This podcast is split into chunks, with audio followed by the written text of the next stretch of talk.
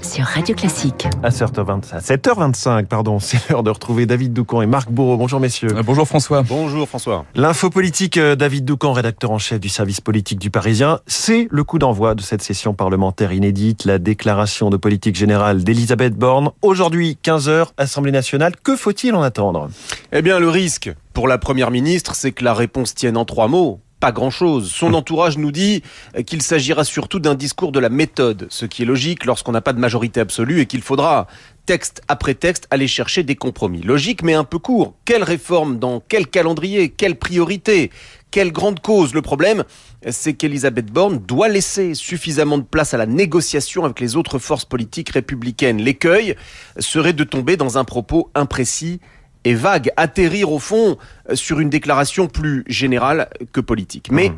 on nous fait savoir qu'hier, Emmanuel Macron a passé en revue l'ensemble des mesures qui figureront euh, dans la déclaration de politique générale. Quel projet pour les retraites, pour notre système de santé, pour notre école? Ce serait bien que la Première ministre réponde à quelques-unes de ces questions. Oui, en face d'elle, des oppositions euh, plutôt divisées, la NUP va déposer une motion de censure. Oui, euh, une motion de censure qui n'a aucune chance d'être votée à la fin, puisque ni les Républicains ni le Rassemblement national ne mêleront leur voix à celle de la gauche. Mais l'objectif des insoumis n'est pas réellement de faire tomber le gouvernement. Le seul but euh, de la NUP, c'est d'affirmer l'opposition, c'est nous d'une part, et essayer de démontrer d'autre part que l'union de la gauche derrière les insoumis, c'est du solide. Les socialistes, écologistes et communistes se sont en effet rangés derrière cette motion de censure qu'ils voteront. Mais c'est de la tactique à courte vue. D'abord une motion de censure qui échoue, ce qui sera le cas hein, donc, a pour seule conséquence de démontrer que le gouvernement n'est pas si minoritaire que cela. Elisabeth Borne n'en demandait pas tant. Donc ça, ça fait un peu euh, gauche la plus bête du monde. Mais surtout, à plus long terme, les amis de Jean-Luc Mélenchon sont juste en train de parachever la dédiabolisation du FN. Parce que pendant ce temps-là, Marine Le Pen continue de dire qu'elle n'est pas là pour tout bloquer euh, et qu'elle participera à l'élaboration des lois. Elle va apparaître bien responsable euh, par comparaison avec l'agitation insoumise. Première lame, Zemmour. Seconde lame, Mélenchon. Le Pen, qui ne rêve que de se banaliser dans la perspective de 2027, peut compter sur de précieux alliés.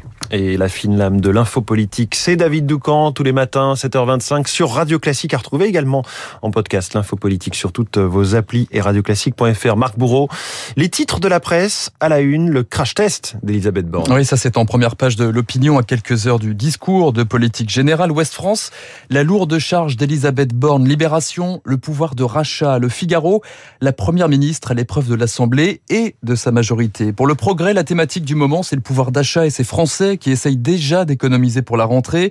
Pour le Parisien, c'est le climat qui occupe le haut de la pile avec ce cri d'alarme des pompiers.